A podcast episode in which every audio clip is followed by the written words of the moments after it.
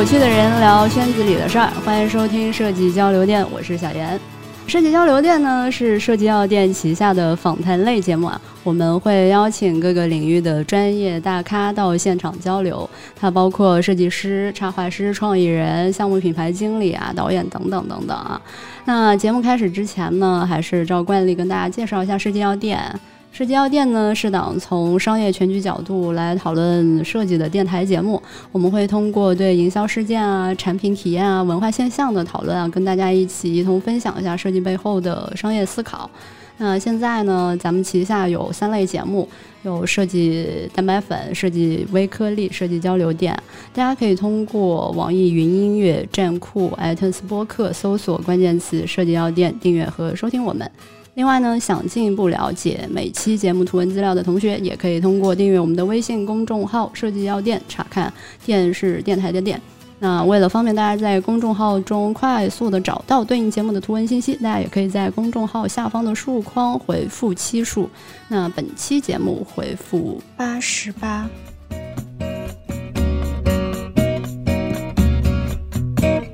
今天呢，来到我们交流店的嘉宾啊，比较难介绍，大部分来到交流店的嘉宾，要么就是项目很牛逼，要么就是专业很牛逼。但是呢，今天这位没啥特长。什么叫做没啥特长呢？就是你问他啥，他啥都会。但是你说来一个猛的吧，半天也选不出来，很苦恼。就苦恼的是，他整天在你耳边叨逼叨。可以从日本的动画聊到金融股市，也可以从明星的八卦聊到国际政治，但是这个人设呢，始终没办法统一，我都不知道怎么形容他。要不自我介绍一下？大家好，我叫小兵，或者叫安少，或者叫小安，随便大家怎么叫吧。刚才被小严给捧杀了，我感觉我其实是一个前端开发，但是呢，我本身又是一个宅男，又是一个。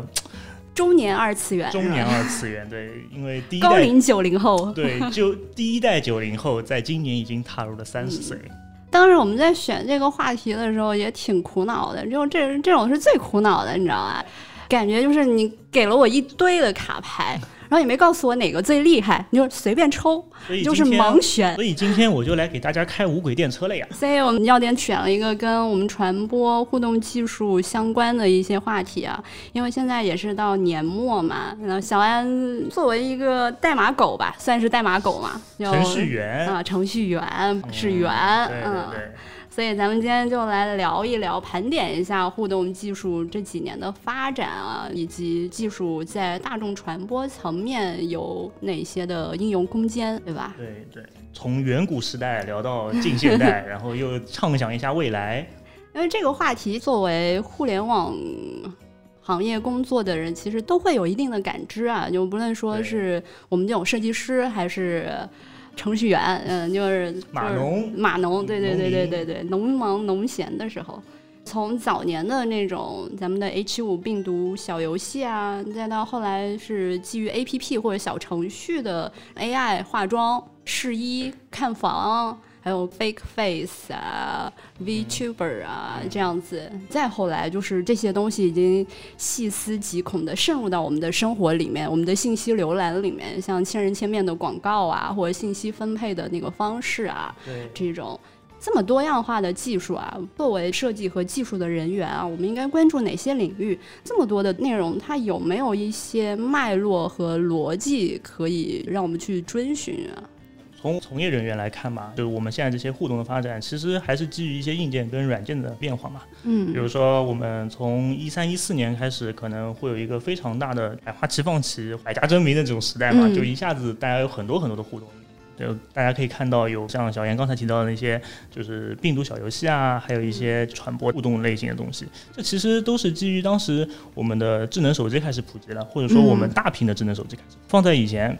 你拿那些诺基亚、塞班的那些系统，其实你也看不了什么东西。是。然后后来也就是网络开始慢慢的变好了。以前以前那种二级网络，或者说呃 EDG 的那种 GSM 的那种网络，其实真的是你 load 一张图片可能都 load 个一两分钟，那你怎么看视频呢？你怎么看那些就是你要一直在互动的东西呢？对吧？是我我记得我最早的时候看一个一分钟的 Flash 动画，我要在网吧等上它半个小时。对，嗯可能要等很久嘛。然后我们网络越来越好之后，我们就会会有越来越多东西可以实现了，就是像嗯，有比如说有很多图片，或者说很多的小动画，然后后到后来一直更新到我们可能会加载一些，就是从页面上或者说在手机端就可以看到一些小游戏，然后到网络进一步发展之后，我们就可以看到一些视频。当年我们用二级网络。只有几兆流量、几十兆流量的时候，你让大家看一个视频，大家看完今这个月流量用完了，对吧？嗯人家也不愿意。然后到后来三级网络、四级网络，现在可能一个月大家都是几十 G 流量，或者根本就不限流量啊对对，不限流量。嗯，那你说我给你看个视频，没毛病，大家一起看下去，一点压力都没有。对，而且速度也快，对吧？这个其实还是终端设备的变化，特别是网，就是网络环境也变好了，这是很主要的一点。然后我们的设备能做的事情也变多了，嗯，屏幕也变大了嘛，然后能干的事情也多了。还有一点也特别重要，就是我们的社交方式变化了。就早期我们就一直看页面，到后来的就是有朋友圈的这样的一个传播，嗯，其实也是推动的一个主要原因。就大家看了什么东西会希望分享，有一个分享的一个需求。是。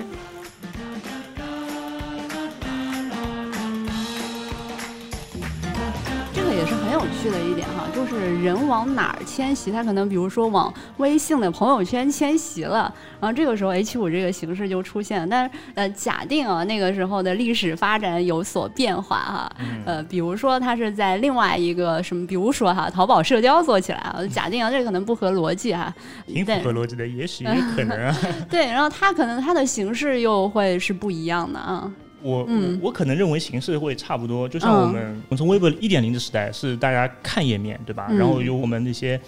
呃从业人员来编辑视频或者编辑文字给大家看，到后来的二点零时代，其实这是一个时代进步的发展嘛，我们就可以看到嗯。二点零时代就是由我们用户来进行一些文字的创作，或者说内容的创作，然后发布到嗯线上，就很典型的就是像以前的微博或者论坛这种性质，形式上没有太大的改变，只是承载的地方不一样而已。对于什么是淘宝做的还是嗯，微信做的，其实没有什么区别。是，还有比如说像我们刚才说到社交这个东西啊，我们我们跑一跑，就是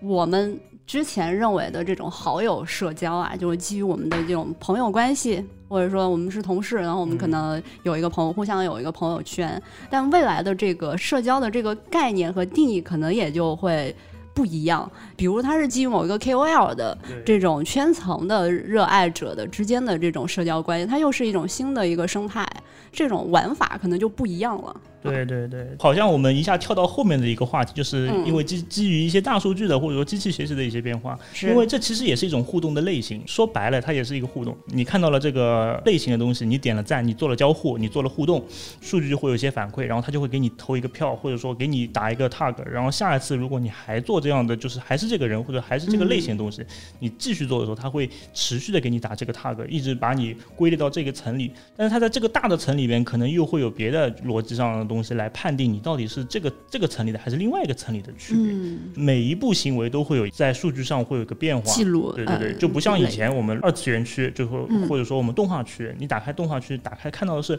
嗯，所有动画，无论是日本的还是美国的。嗯。但是如果这个人可能只爱 Rick and Morty 的这种这种美国式的这种动画的话，他可能嗯。或者说他只喜欢科幻类的动画，他的做的所有交互都是基于科幻的。那下一次他打开这个东西的时候，未来可能他只会看到科幻的东西，或者说只会看到就是这个类型的东西。嗯，这也就是我们所谓说的那个信息茧房，就是某一种视角看它是一种茧房，呃，另外一种视角看说是推送你喜欢的东西，吧对对对，？其实就是基于你兴趣嘛，就像现在很多，呃，就像抖音那种，因为你你喜欢，所以他不停给你推。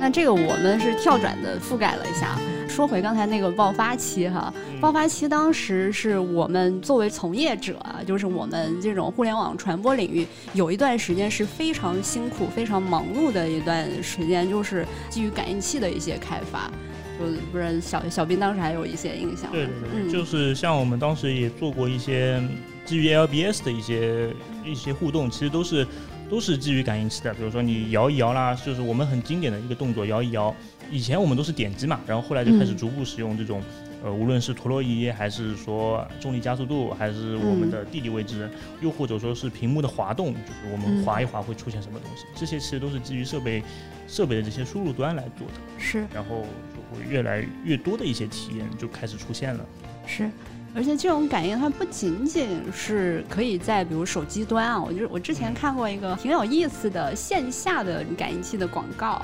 在比如说中央广场那边立了一个广告牌，只要路过的行人他是在吸烟，广告牌上面就会有一个人嘛，他就会开始咳嗽。它那个应该是有一个什么烟雾探测器这样的哈，这个就是线下它利用了感应器做出来的一些互动的装置哈和一些有趣的一些玩法。对，特别现在特别多这种公益广告就喜欢做这个东西，你直接让你看公益广告，你没有感受，但是让你突然间变化了，人家就会觉得哇，这个东西会被被记住嘛。是是。之前小严说这个吸烟的，我们也看到，我就因为还而且还有就是他说手，因为你吸烟嘛，他手永远放在下面，他所以在烟雾感应器可能是在偏下。那个位置，然后它会吸到，就会变化。嗯，其实我们现在特别多的一些是互动类的展，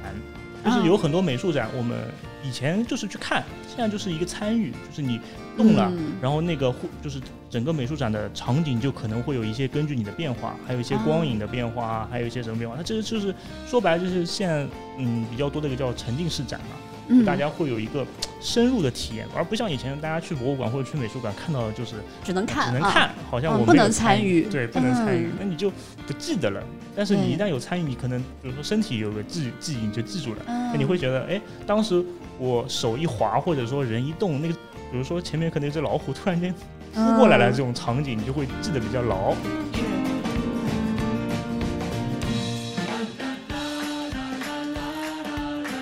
们今天说到这些应用的时候，很大一部分也是会在线下。我们因为我们现在像腾讯有很多什么 TGC 的线下呀，还有个 China Joy 呀或者什么的，呃，还有很多我们现在美术馆也有也有很多这种线下展，所以在这一块上也是有挺大的一个应用空间哈。对，在线下用户的体验会更有一些参与感，而不像以前我们游戏做了一个展，或者说某个品牌做了一个展，他们只能来看一看，或者说来。嗯，进来看一下，看一下视频啊，或者看一下什么。但现在就会有更多的一些，嗯，我们会有一些小游戏啊，或者小互动啊这样的东西，而且都是基于一些很简单的就可以做到了。我印象深的，像那种 Nike 或者阿迪的那种。运动品牌店就会有很多基于这种互动的线下体验，像现在都叫什么大数据训练，你知道吧？比赛要基于你，就是你看一下你穿上这双鞋，然后你的走步啊，什么什么都都会被记录。然后之前我们玩羽毛球的时候，你知道还会有那个放在羽毛球里面的计计数，嗯，哎，高丽来了。高丽来了，就接着一块儿聊，就没关系啊。高丽，你还记得那个我们早几年的时候，羽毛球拍，我们当时还买了一个拍头的那个感应器买，可以计算你拍头的那个速度的。拍尾。哦，拍尾的速度是吗？就是看你的扣杀的那个速度怎么样了。这个也算是感应器在我们生活场景中间的一个应用哈。对对对。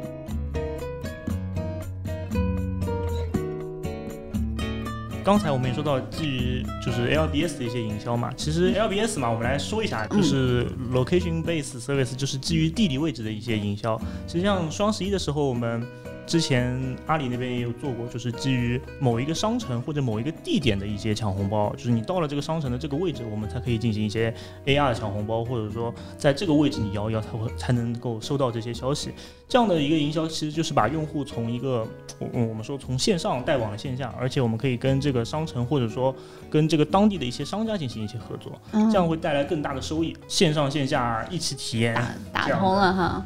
本来 AR 就是一个增强型虚拟现实嘛，我们 VR 就是虚拟现实，那 AR 就是入侵入侵进来，其实。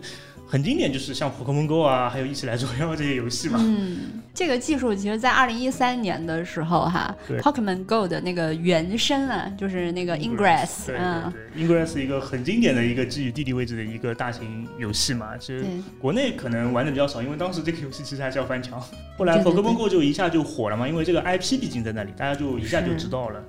当时我记得我们玩的时候还是那种一个黑屏，然后里面一些绿点啥的，然后到那个位置操作一些什么东西。其实这个 Ingress 后来还出了部动画呢。哦，真的吗？因为它有个它有自己的一一套世界观嘛，就是还有世界观的。对对对对，就蓝军跟绿军，它就是一个是守护地球的，一个是要就是像就是进化迎接外星人的这个世界观。嗯，他可能后面重新把这个写了一下哈。就只是这个游戏国内不是特别火而已。嗯。后来就越做越好了嘛，包括呃，特别像一四到一六年，其实又是。我们就每个每年都在说，那那时候叫 VR 元年，再加上那时候又有很多 VR 的设备，就像 HTC 啊、PSVR，或者是微软当时还出了一个设备，号称叫 MR，就是它又是 VR 又是那个 AR 的一个。Oculus 吗？啊，不是，Holo Hololens。Hololens，它其实是，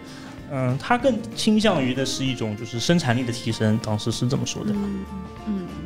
就是最初我们看到的一些什么像宜家啊，或者说后来链家的那些 AR 看房，最很早期的时候其实是体验很奇怪嘛，大家会觉得，然后逐步逐步就越来越做越好了。其实也是违和感就没有那么强，对对，违和感没这么强了。可能这个也是因为设备越来越更新了，包括采集现场的一些场景也变化了，然后包括其实还有一个很大的。原因其实就是因为我们的机器学习开始出现了，我们可以把一些很大量的数据输入之后，让机器去明白我们在到底在做什么，做让机器去推测我们这些东西了。嗯，这里其实是一个又开启了一个特别大的变化。嗯，这算是一个新的元年，我觉得。对。嗯。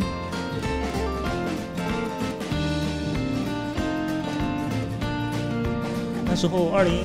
一七一八年的时候吧，我记得二零一八年我去参加那个。谷歌的一个开发者大会，当时的主题就叫 Everything for AI，就是他们几乎就是所有东西都是基于 AI 的，或者说所有东西都是开始朝 AI 这方面靠拢，包括营销，包括我们所谓互动，或者说我们的传播，它也是基于 AI 的。嗯，哎，DeepMind 这个是也是谷歌二零一八年的时候提出的吗？这个其实更早一点，DeepMind 其实是呃，我们只说 DeepMind 这个东西的话，其实是。呃，那时候那个围棋嘛，啊，AlphaGo 是吗？对，AlphaGo，它其实最早就是它起了一个名字，它在一个围棋网站上起了个名字，自己叫 DeepMind，然后上去跟线上的大家对决，进行一些学习，然后采集数据。当时他起了个名字叫 DeepMind，然后他就赢，一直赢，一直赢，一直赢，到后来开始 也其实一开始胜率不高的，后来就逐步逐步就。改了好几个版本之后，就越来越厉害了嘛。因为一一个数据采集也变化了，然后加上神经网络本来就是这个样子的。哎，那如果在像谷歌这个技术，在大众能感知，就是大部分人都能感知到的层面的应用或者说体验，像我们之前说的那个什么你画我猜，谷歌的 AI，你画我猜，这个可能是我们。呃，大众一下子感受到这个东西，就是，嗯，除开 AlphaGo 这个东西，大家只能在线上或者说只能在网络上看到的时候，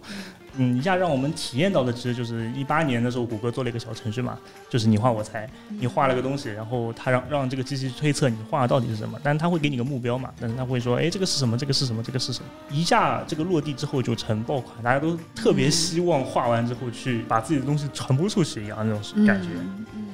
那时候画好之后，可能你画的很不像，他也猜猜了另外一个东西，或者说猜了一个类似的东西之后，你会觉得哇，人工智障哎，智障。对对对，但是你在输入的时候，它也有一部分的数据采集，它会就是它会针对这东西开始推测，然后就会后来就会越来越准。它其实本身就像一个婴儿，它开始出生到学习在变化的嘛，因为 AI 就是这样，它在变化的嘛。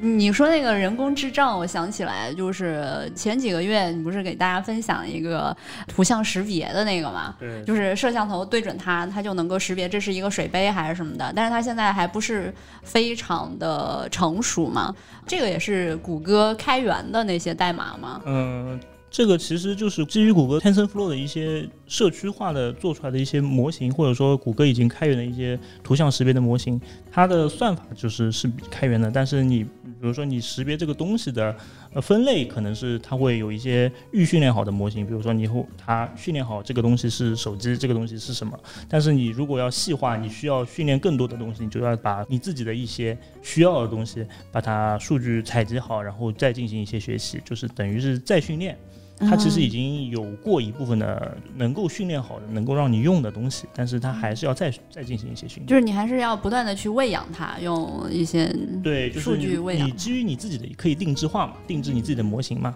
哎，那我们还有没有一些类似于这样比较开放的，大家可以直接利用这样的一些开源的代码？其实还是挺多的，就像每个现在基本上大厂都会有一些，比如说就是像刚才小严说的图像识别，但是图像识别应可能也有个大类嘛，它只是只是个大类。比如说我们还会有一些呃人像分割啊、人脸识别啊、人脸的关键点识别啊，而且人脸关键点识别可能还分稠密点，不是稠密点，就像 Face ID 加加啊，就是像是呃旷视吧叫，然后我们我旷视是啥？旷视是专门做人脸识别的一个网站，就是他们是国内第一批，其实他们还不是基于 TensorFlow，他们是另外一个第一批做这个东西的人公司之一。嗯，呃，这个广这个公司叫旷视，很很厉害。是吧？嗯，对。哎，我们对面那个那个叫啥？商汤是不是？他也是做视觉，对视觉、声音旷旷视科技嘛，它之前也被就是之前还被那个特朗普点制裁名单对制裁名单。这样啊？对对对对。像现在就是图像识别这个大类下面还分了很多嘛，就像嗯，嗯，人像分割啊，或者说人脸识别啊，还有一些、嗯人人脸的关键点识别。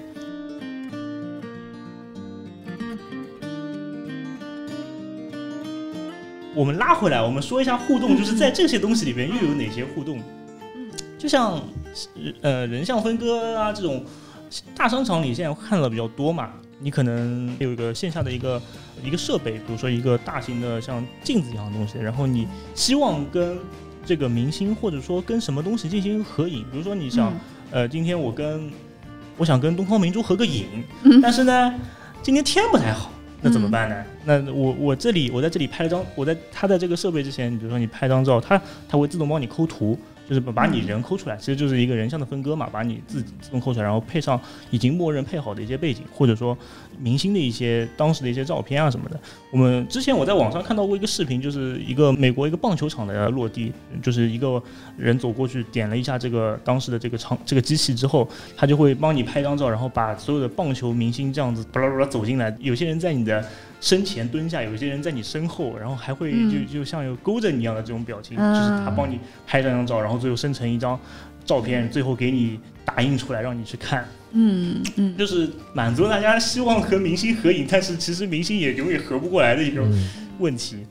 然后像人脸识别更多啊，像现在就像刷脸进场啊，或者说刷脸付款啊，其实都是人脸识别嘛。是现在嗯机场，我上周去机场嘛，上海这边的就已经深圳没有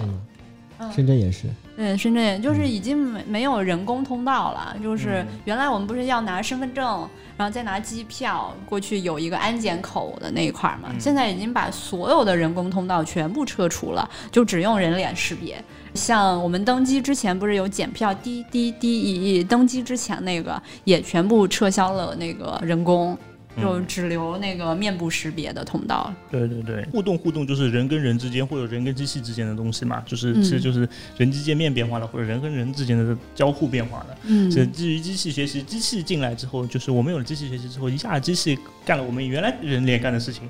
在我们这种传播应用层面，无论线上还是线下，好像我们早期啊，还还做过人脸识别的那个相面桃花，就是呃，就大家可以用这个摄像头一拍，就可以给你算出你的桃花值是多少啊。比较早期，大家会有一些就简单的算法来识别这张图片跟你是不是很相似，或者说是你跟这个明星是不是有撞脸，还有你跟嗯你是不是能搜到这个明星这样的。我记得前几年吧，当叫 AI 算命，嗯，当时还有一波小程序就推广的很凶，或者说那个嗯还被后来还被点名批评了嘛，就是说嗯 AI 算命让他们收钱啊什么的。但其实现在基于我们简单的应用，或者说我们前端，或者说我们一些设计师直接做的话，我们也可以做了。它其实就像分类嘛，就是你这个这种特征值的对应到这个东西，那个特征值是对应到那个东西，已经有一些简单的应用层可以拿来直接用了。就像刚才小严说传播项嘛，其实你在人脸识别里面有一个特别重要的东西，其实就是现在的那些美颜相机啊这些东西，嗯让你一键变老，一键美颜，一键穿越到过去。嗯其实都是我们现在因为有了更好的一些模型的训练，找到我们的脸上的一些关键点，然后进行一操作。还有一些就像我们在脸上加一些滤镜啊，带一些三 D 的，就是物件或者二 D 的物件挂在你脸上，就是你可以直接看到一些呃妆容的变化啊这样的。无论我们说这叫基于 AR 或者还是基于 AI，其实大家都都是融合在使用的嘛。嗯，虽然说有一些技术早几年就有，但是现在它渐渐的经过这个算法呀，还有一些硬件的采样啊，或者什么的哈，就是它现在的违和感就会好很多，不像是早年它可能这个技术刚出来，就是一看就知道是假的。现在像之前那个 fake face，就有的时候其实已经很难识别它是不是已经经过这个 AI 的处理了。对对，就。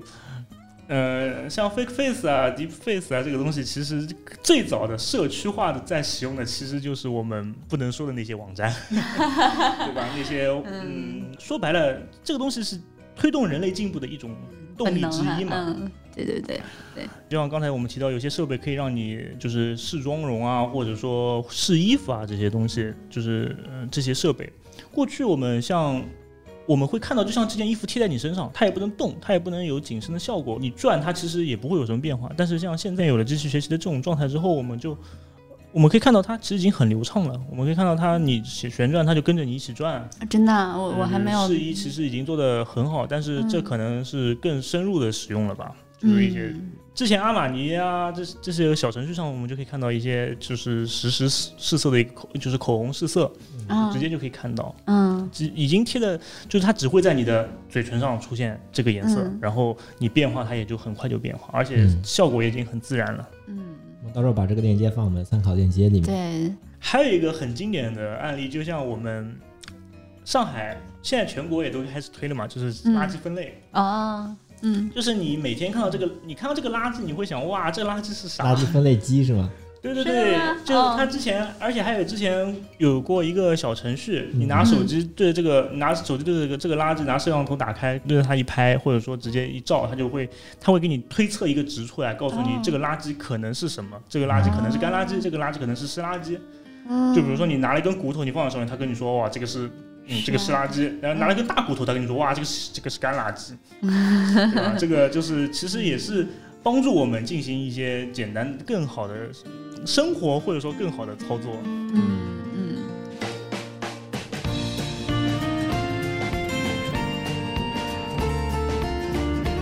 比如说，还有我们现在的手机的相机，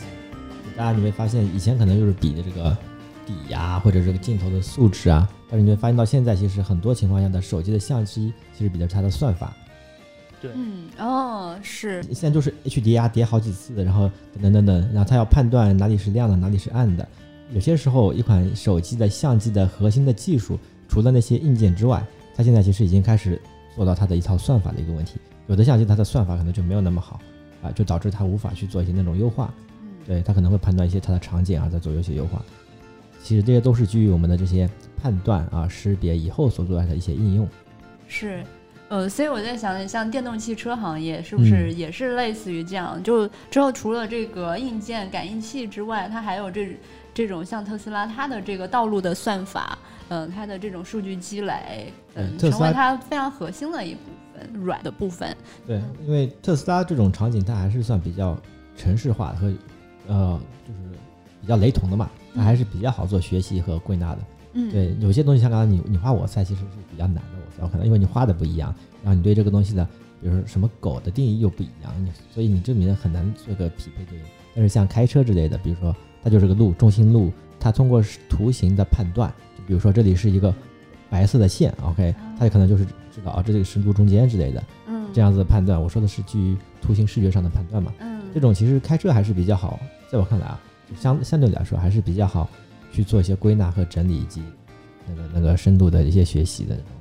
这些场景。就像以前那个行人碰撞检测，可能过去我们只用雷达或者说机器学习数据还没有这么完善的时候，它可能就是他推测这里是个人，或者说雷达到了某一个标准的时候，他会啪一下给你踩刹车。现在的话，可能识别度更高之后，他会很远就开始推测哦，这个人会在我们碰撞的位置上，而且他大概行进路线，他的行进速度可能是多少。我们会不会撞到他？他就会对于他会进行一直有一个就是机器上的一个反馈，机器的一个推测。嗯，就是因为我们说现在人工智能啊，或者说机器学习这种东西，在我们生活中越来越多了嘛，开始入侵各个地方，你都其实生活里你都是会遇到的。是，不知道大家有没有玩过一个游戏啊？就是 NBA Two K，NBA Two K 的一个主机版本，就是新最新的一个一代吧，二零一九吧，好像是这代主机版本，它在新建你人物的时候。就是你可以通过访问的一个它手机上的一个页面，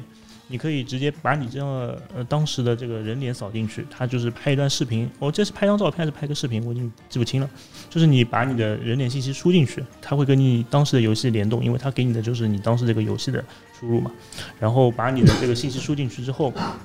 它会根据你的这个信息来帮你生成你的 avatar，就是你的那个虚拟人物，而且跟天刀那个一样的吧？对对就现在各个游戏都是这样，拍上你，然后直接给你做一个建模啊。对对对，而且就是已经很就基本上是很神似了，就是它可以没什么违和感，不像以前我就是现在比较简单的就是像呃我们可以看到呃这这种互动比较多的就是呃你把传一张传一张照片上去，然后帮你生成一个 3D 建模。之前有一个很火的一个嗯 APP 嘛，就是那个造。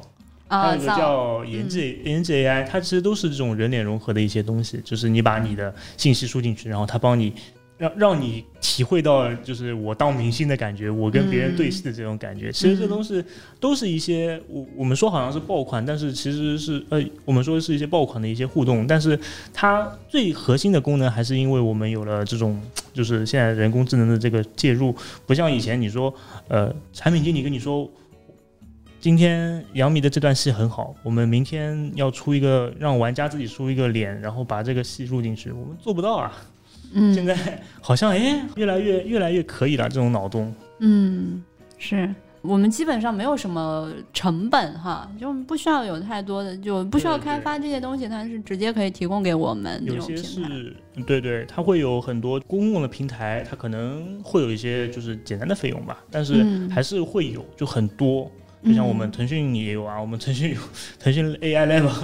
开放平台的这些，他们都会有提供。我好想了解这些平台里面到底有哪一些可以被开放出来给大家用的这种技术啊？很多哎，是吧？我们这个做广告真的没问题吗？就就其实应用层面嘛，其实就是像嗯，我们基础的应用其实是就是像美颜啊、年龄变化啊、AI 美妆啊、什么三 D 人物三 D 融合啊，还有什么虚拟形象驱动啊，这些很多就是基本上都会有应用层让你们让我们做，让我们用，包括我们内部也是这样子用嘛。就是跟他们合进行一些简单的合作，或者说简单的资源置换，他们就会拿，就会让我们使用他们的一些，就是基于我们脑洞，然后进行一些简单的开发，或者说他们已经有一些底层的，能让我们用。嗯，哎，像你刚才就是节目录制之前嘛，你不是跟我们说今年年会上面，对我们那个深圳的那个总办跳的一个舞，就是一开始是一个。就是总办进来跳了简单的一个，他们会有些动作，然后屏幕一黑，就是总办之前他们进行一些全身的一些信息采集，然后再绑定到一些。三 D 的模型上的一些实时的舞蹈，就是可能做的很复杂的舞蹈，就像现在拍电影嘛，就是你我们以前会不会找什么武术替身是吧？现在不需要了，现在可能不需要了。哎呦喂，那个替身要失业，我我觉得这里面是面临着好多人失业呀。对，就是这种类型的互动都是因为机器学习变化了嘛，就不像以前我们会有很很明显的违和感，现在就可能会越来越好。嗯。还有一些，就像我们什么风格化照片啊，这些都是有机器学习成分在里面。一开始我们可能感受不到，就比如说你拍张照片，然后你把它转成什么梵高的风格啊，或毕加索风格啊，还有什么最简单就是大家很很清楚，就是那个孟轲那个呐喊嘛，你自己给自己拍张照片，然后转成这个风格。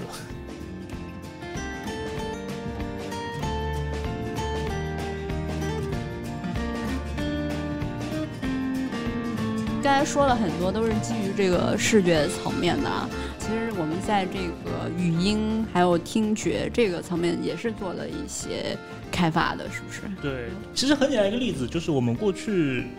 拿着手机，呃，不是拿着手机，拿着就是我们过去出国去了，然后你听不懂当地的语言，一些简单的翻译官啊，或者那些 A P P，它能大概的推测你对方在说什么。到现在，这些自然语言的识别已经。怎么说很成熟了，就基本上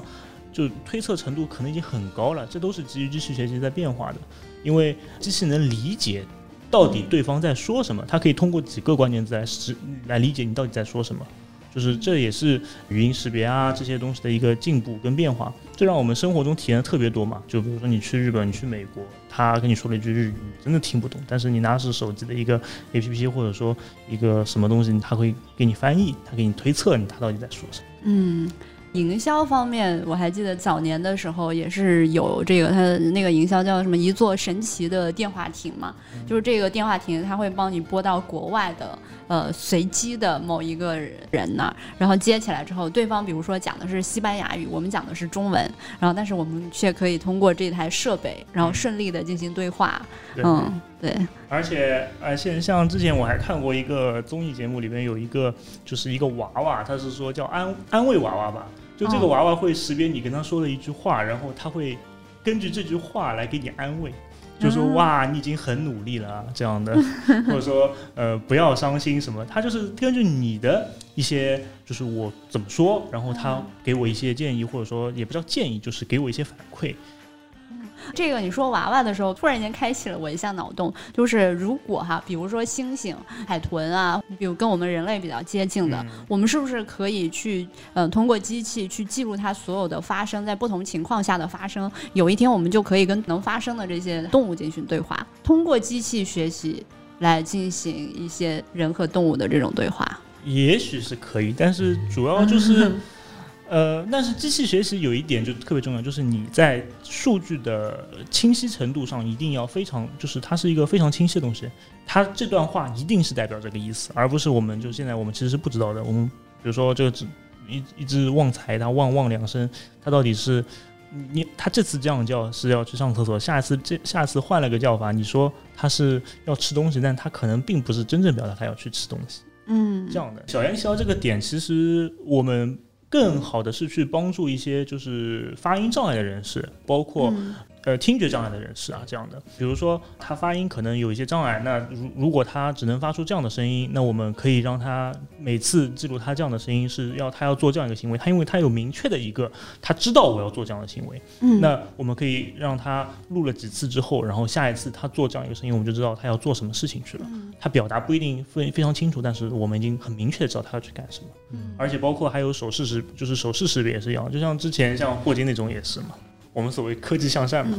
图像识别这个东西，就是早期它其实有通过人的理解中介，比如说，嗯，给他看不同的，就告诉他这是猫，然后让他不断识别是呃什么样的这种形状轮廓是猫。但是但是后期有一些识别，就是它并不是基于人的理解，而是就是基于机器它自己本身的一个算法，它去得出这是一个归类于某一项，所以就是有可能。我们只要经过大量的一个数据采集，比如说我们动物啊，我还想讲回那个动物，这其中人的理解不干预到里面，它只是通过动物的反馈和动物的发声，这中间人不去理解它，就是通过大量的数据让机器去学习，用机器的自自己的那一套理解得出一些结论啊。那得非常大的数据量，而且你还得非常长期的，这种猫和这种猫的。不同的叫声，不同的地区，他们的理解还不一样。猫还有各国语言，西班牙猫跟中国猫，声调和内容是两个事情，要很大量的，这个就是瞎想瞎扯。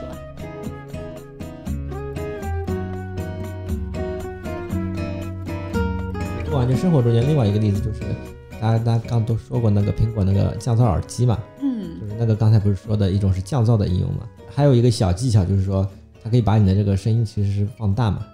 如果你是一个听力障碍的人，你可以把助听器打开了某一个选项了之后，手机里苹果手机打开某个选项之后，它会把你的环境音一起放大。其实对于它这个机器来说，这个耳机来说，它是其实是容易分辨出噪音啊、环境音和那个的，它其实可以采集再处理放到给你的耳朵。这个虽然是个简单的加工，哎，那可不可以这样？我又我又瞎想了一个，就比如说哈，呃，高丽、小兵还有一只猫，猫在这儿，然后我就选它机器，反正能识别嘛。我就不想听两个人讲话，我就想听猫叫。呃，比如说哈，那我就可以专门去通过这个耳机，我就只听到猫叫，或者说在家里我不想听这个人说话，我就把这个人说话屏蔽掉，但是其他的内容保留下来。我觉得未来是是不是也可以这么这么玩？那就是声音歌曲里面的去那个伴奏嘛，哎，去人声嘛。反正就大概是这个，就是它是能够精准识别到某一个人的，就是这里面我就是听不到这个人说话。前提是人声和背景它有明显的波段的差别。然后有些时候你就发现伴奏去人声以后，那个还是有点底底的声音，因为它有点交集的部分。对对。如果这两者它的环境和它的应用的波幅是完全不一样的话，它就可以被分离。嗯，是。基于像声音啊这些最大的一个感受，我们其实是就是现在的手机上，或者说我们那些智能家居的那些，就很明显就是呃嘿。小爱同学，Hey Siri，对吧？Hey Google，就是我们可能通过一个启动的命令，他们就会帮我们实现一些，比如说你说我帮我开个灯，你过去可能是，嗯，你就是录了一个很明显的声音叫帮我开个灯，现在你就说开灯，或者说开什么客厅的灯啊，这样它其实真的已经理解你在说什么东西了，就基本上已经很正确的去推测你说。我要开这个灯或者开那个灯，我要干什么？它它会有前后语境的关系，会对对对，这是这是我们一个很明显的互动，就解放了我们双手嘛。就之前我们可能设定，像我们开车，我们可能会设定一些导航，就是可能我们还要停车停下来设导航。现在就是我们直接用语音的输入，特别是对于老年人来说，真的他们就是用手机输一些文字很麻烦。出租车很多，就是我现在去深圳打车，你发现他们都开始。说我要去哪里哪里？对对对对，像我爸也是，就是真的，他基本上出去，他用手机输导航，他都是用语音输入来输。这种交互真的是就是改变了很多东西了。嗯，是。但是同样对那个取名就要求更高了是不是你看取名是啥？看过那个一篇文章嘛？就深圳的那个什么什么卓越什么那个，嗯，卓越广场、卓越生活都是，大都差不多名字嘛。嗯。就是如果这个技术被普及了之后。你这个发音的这个差异性，嗯，要足够让它好识别，不然也是个很抓狂的事情。嗯，对，对，所以所以以后这个取名也要竞价，重复度高的就价格比较低。还有这个语音上面，我好像也是去年了，一年前了，我我去海底捞定位。接电话的是一个语音助手，我听了半天才听出他是一个语音助手。因为我前面其实问了很多问题，就是我要定位有多少人，大人、小孩儿是什么。后来我就问他了一个可能比较特殊的问题，我说我的小孩需要一个什么什么，大概是这样。然后他卡住了，就他可能没有分析到就是特殊的需求，他可能能分辨到就是说你有几个大人，几个小孩儿，然后这样。然后如果你有一些特殊的需求，然后呢，接着他说我转人工，然后他他大概意思就是说我转到人工去了。我我那时候我才发现哦，原来它是一个智能语音。对，你说这个接话员其实也是现在应用的很多的一个场景嘛。骚扰电话是吗？呃，骚扰电话是有些是服务的，就是像那个菜鸟的那个什么，他就告诉我我的这个快递已经到了小区的什么什么驿站。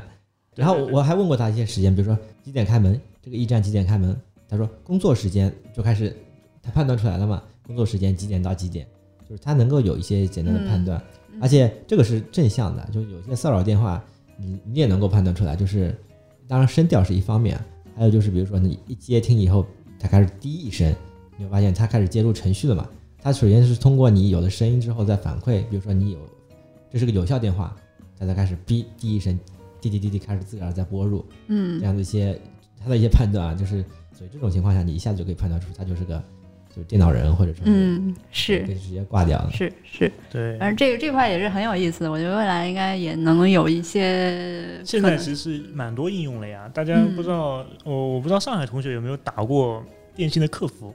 我最近跟电信客服正好有一些沟通，就是一些故障问题。哦，你电信客服以前打进去一万号，你第一次听到的是。嗯，请问你是就是个人用户还是企业用户？然后后面是你需要什么服务？你是要报修还是查查你的话费？现在听到第一句话是，请把你的需要的问题用普通话简述出来，我们会给你就是直接接听你需要的那个服务。嗯，就他会他已经就是很明显的就是根据你说的这个东西，他这个理解来帮你分配到不同的一个业务项了。这个解决我们原来就是。接这种电话的人要一二三四五六七八九都得听完，然后再选一个这种麻烦。这种的体验其实真的已经改进很多了。这可能我们呃现在识别度还不一定这么高。比如说你说了一句话，他可能推测的那个业务不一定这么明显，不一定这么完全对。但是这个东西一直在变化的嘛，就过去我们都没有，现在已经开始逐步在生活中出现了。然后到后来会越来越好，可能到后来就跟人接听没有什么区别。就是还有一些像现在一些银行的客服也是这样的。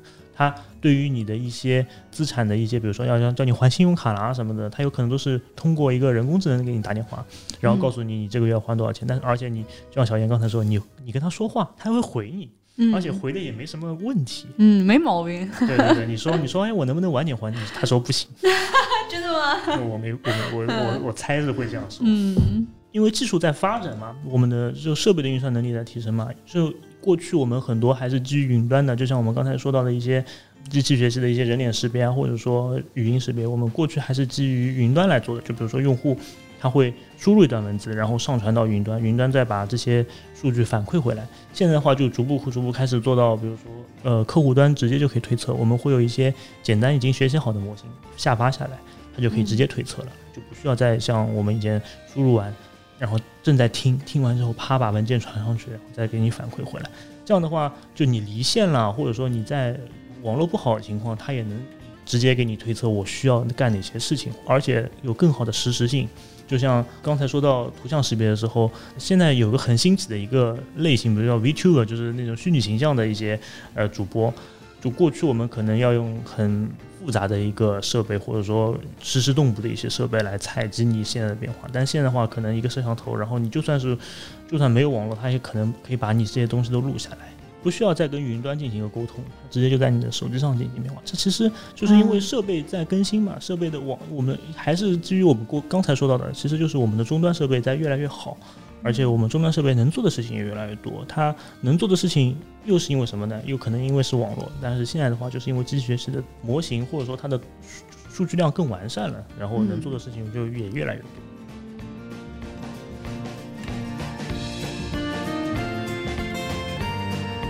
未来会什么样？可能我们是说不清楚的，但是有一点是肯定的，就是未来会越来越便利，就是我们无论。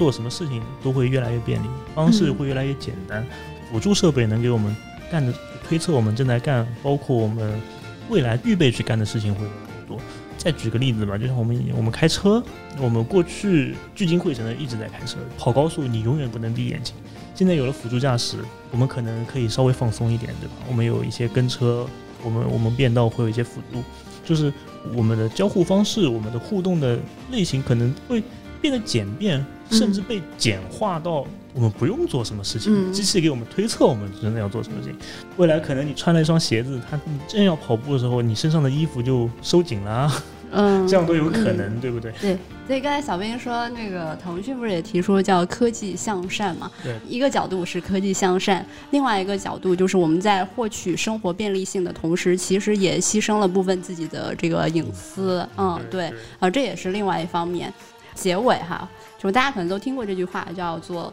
呃，时代分为两种，一种是欲做奴隶而不得的时代，另外一种是坐稳了奴隶的时代。就是大家可能在这里面也体会到一些便利和舒适吧。不管说终点是什么样哈，还是我们怎么去看待这件事情，但这件事情就是这样一步一步的往前走，不论对错啊。可以。嗯，好吧，那那我们本期节目就这样。非常感谢小兵，然后下次有机会我们再随意再抽一张卡牌啊，看我抽到是啥，我们再来一起来开这部无轨电车啊。好，那本期节目就是这样，欢迎大家通过我们的网易云 iTunes 上面的播客，还有站酷上面搜索“设计药店”，电视电台的店，来订阅与收听我们的节目。也欢迎大家通过我们的微信公众账号“设计药店”来查看我们每期节目的图文详情版。好，那本期节目就这样。谢谢大家。好，谢谢大家，拜拜，拜拜。